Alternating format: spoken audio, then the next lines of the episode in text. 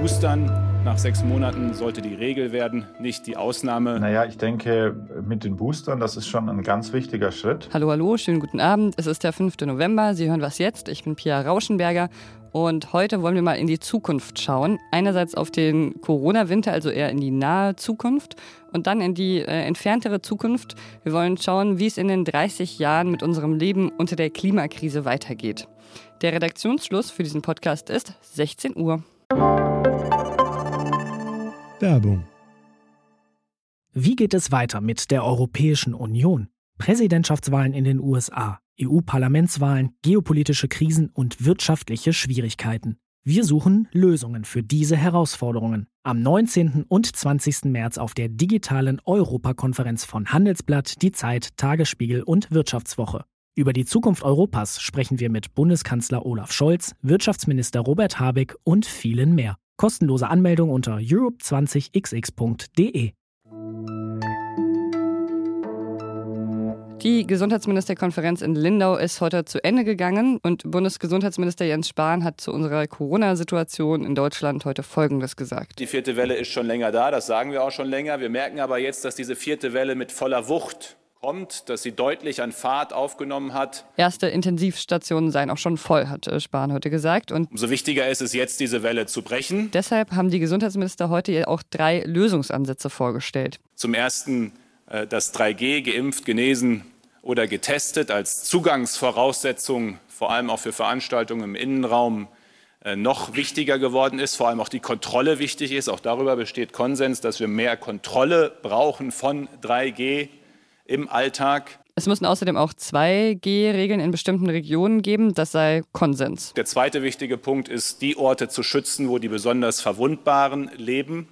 Das sind die Pflegeeinrichtungen. Und der dritte Lösungsansatz, der hat heute wohl am meisten Aufmerksamkeit bekommen. Boostern nach sechs Monaten sollte die Regel werden, nicht die Ausnahme. Also jeder soll auch jetzt zum dritten Mal geimpft werden können, wenn die Impfung jetzt schon äh, sechs Monate zurückliegt. Das soll einerseits in Hausarztpraxen passieren und andererseits auch in Impfstellen, Impfbusse oder Impfzentren. Mein Kollege Christian End hat sich gestern für Zeit Online über die unverschämte Ignoranz der Gesundheitsminister aufgeregt.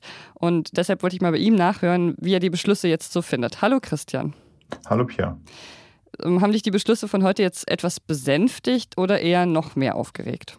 Naja, ich denke, mit den Boostern, das ist schon ein ganz wichtiger Schritt. Also, das war bisher einfach total unklar. Ich glaube, viele Leute haben sich noch gar nicht um diesen Auffrischungstermin äh, bemüht, obwohl er eigentlich vielleicht bei ihnen schon an der Zeit wäre. Und andere hört man dann, haben sich darum bemüht. Die Ärzte haben aber gesagt, nee, nee, brauchen sie nicht. Also es war einfach total unklar, wer soll das jetzt machen. Und ich glaube, dass jetzt da Klarheit reingebracht wurde und die GesundheitsministerInnen nochmal ganz klar gesagt haben, jeder, bei dem die zweite Impfung ein halbes Jahr her ist, der soll diesen Booster machen. Das ist auf jeden Fall sinnvoll. Das entspricht dem wissenschaftlichen Standard und ist einfach gut, weil es eine, eine ganz klare Kommunikation ist, weil es Unklarheit rausnimmt. Und deswegen denke ich, dass das jetzt schon viel bringen wird, um zumindest diese Booster-Kampagne mal richtig in Gang zu bringen. Wie glaubst du, wie schnell kann es denn funktionieren, dass jetzt alle, die wollen, die dritte Impfung bekommen und wird es dann reichen, ja, vielleicht äh, diese Ansteckungswelle von den zweimal Geimpften auf, aufzuhalten? Ich glaube, auch da sind die Beschlüsse äh, von heute im Kern richtig. Das war jetzt in den letzten Tagen so ein bisschen in der Diskussion, wie man diese Booster organisieren will. Man hat ja schon jetzt eigentlich über den Sommer viele Impfzentren zugemacht. Zeitweise sah das so aus, als würde man jetzt tatsächlich auch bei diesen Boostern hauptsächlich auf die Arztpraxen setzen. Und da haben jetzt eigentlich die Gesundheitsminister im Wesentlichen ja gesagt, sie sehen da auch schon die, die Impfzentren wieder nötig. Und das ist, glaube ich, gut, weil ich kann mir schon vorstellen, dass es jetzt dann doch nach diesem Beschluss ein bisschen so einen Run auf die Booster gibt und dass dann die Arztpraxen vielleicht überfordert werden. Also das ist, glaube ich, gut. Man muss aber halt leider sagen, wir sind jetzt ja schon mittendrin in dieser vierten Welle. Die Intensivstationen füllen sich. Und die Mehrheit der PatientInnen auf diesen Intensivstationen sind Ungeimpfte. Da kamen jetzt zwar mehr Geimpfte auch dazu, bei denen der Impfschutz nachlässt, also da sind die Booster gut, aber alleine das wird jetzt nicht helfen oder nicht reichen, zumindest um diese vierte Welle zu brechen. Von daher glaube ich, wird da schon noch mehr notwendig sein, als heute jetzt beschlossen wurde. Christian Drosten hat es ja schon mal gesagt und unser Kollege Jakob Simmank hat es heute auch in einem Text über den Corona-Winter geschrieben. Jeder wird sich mal mit Corona anstecken. auch die, die geimpft sind. Aus deiner Perspektive als Datenjournalist geht es jetzt eigentlich einfach darum, dass wir die Fallzahlen über einen möglichst langen Zeitraum strecken? Also es ist einfach diesen Zeitraum lange strecken, bis sich alle angesteckt haben? Oder was wäre so die beste Lösung? Also ich glaube, generell muss man einmal nochmal sagen, ähm, ja, auch die Geimpften werden sich anstecken, aber es macht eben einen ganz wesentlichen Unterschied, ob man sich ungeimpft oder geimpft ansteckt. Weil wenn man geimpft ist, dann ist quasi so der erste Kontakt mit dem Virus eben nicht durch die Ansteckung, sondern durch die Impfung passiert. Und dann ist man bei der Ansteckung einfach schon besser vorbereitet äh, vom Immunsystem her und hat dann in aller Regel, es gibt immer Ausnahmen, aber statistisch ein viel geringeres Risiko, wirklich ernsthaft krank zu werden. Von daher, alle werden sich anstecken. Im besten Fall steckt man sich mit, mit Impfschutz an. Da muss man einfach drauf schauen, dass äh, da nicht zu viele gleichzeitig gibt, weil eben ein bestimmter Anteil hat dann einen schweren Verlauf und dann wird es einfach nicht mehr zu bewältigen für die Intensivstationen vor allem. Also das ist so im Prinzip äh, kommt es auf beides an. Also Impfquote erhöhen, aber eben auch äh, die Infektionen und die schweren Erkrankungen, die trotzdem passieren, die so weit entzerren, dass es nicht eine große Welle auf den, auf den Intensivstationen nochmal gibt. Okay, danke dir, Christian. Danke, Pia. Auf der Klimakonferenz in Glasgow hat die Organisation Oxfam heute eine Analyse vorgestellt, die erstmal gar nicht so überraschend daherkommt. Ähm, die sagt nämlich, dass Superreiche mehr CO2 verursachen als arme Menschen. Okay. Aber das Ausmaß ist dann doch mehr, als ich zumindest gedacht hätte. Das reichste Prozent der Menschen überschreitet 2030 den Wert der Pro-Kopf-Emissionen, die mit dem 1,5 Grad Ziel vereinbar wären, um das 30-fache.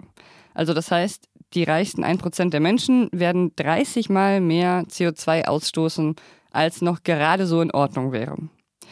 Die Forderung, die einer der Studienautoren Tim Gore dann stellt, Regierungen müssten ihre Maßnahmen auf die extrem Reichen ausrichten. Er sagte, dazu gehören dann sowohl Maßnahmen zur Einschränkung des CO2-Verbrauchs für Luxusgüter wie Megajachten, Privatjets und private Raumfahrt, als auch zur Begrenzung klimaintensiver Investitionen wie Aktienbesitz in der fossilen Brennstoffindustrie.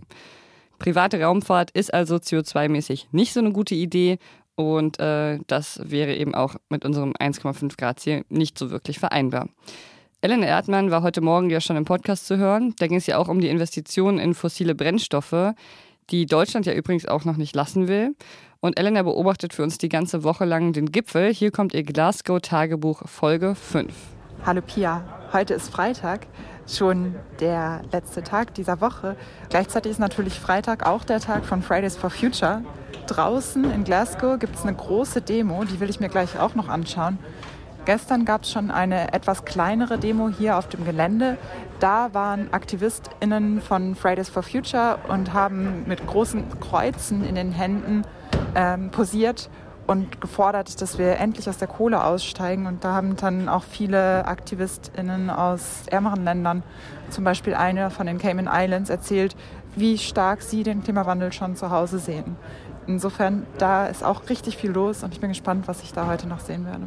Danke, Elena, für deinen Einsatz. Und nächste Woche ist dann unsere Kollegin Petra Pinsler vor Ort und wird ihre Eindrücke vom Gipfel teilen. Was noch? Wie wird sich unser Leben in den kommenden 30 Jahren verändern?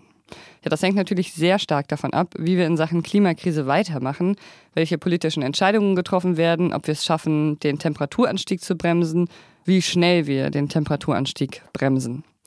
Ein Audioprojekt von den VolontärInnen der Electronic Media School begleitet Esra und Dennis, zwei fiktive Charaktere, in die Zukunft. Im Jahr 2021 lernen sie sich erstmal kennen. Hättest du Lust, dich nächste Woche nochmal zu treffen?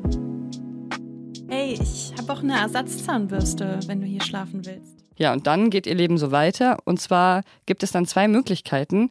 Als HörerInnen können wir uns entscheiden, entweder für das optimistische Szenario oder für das pessimistische. Mhm. Hast du die Äpfel bekommen? Ich war im ganzen Kiez unterwegs, aber die sind so arschteuer geworden. Ich habe dann doch keine gekauft, sorry. Okay. Das Projekt heißt Wechselwarm und den Link dazu packe ich Ihnen in die Shownotes. Und das war's schon für heute mit Was jetzt? Was jetzt Zeit.de ist unsere E-Mail-Adresse. Da empfangen wir alle Ihre Kommentare zu unserem kleinen Podcast. Heute ist Freitag und damit Sie genug Hörstoff fürs Wochenende haben, erscheint freitags praktischerweise auch das Politikteil. Dieses Mal ist mein Kollege Jakob Simmank dort zu Gast und spricht über viele Fragen zum Thema Impfen. Zum Beispiel, wird es am Ende doch noch zu einer Impfpflicht kommen und was wären dann die Folgen davon? Wir hören uns dann nächste Woche wieder. Ich bin Pierre Rauschenberger. Machen Sie es gut.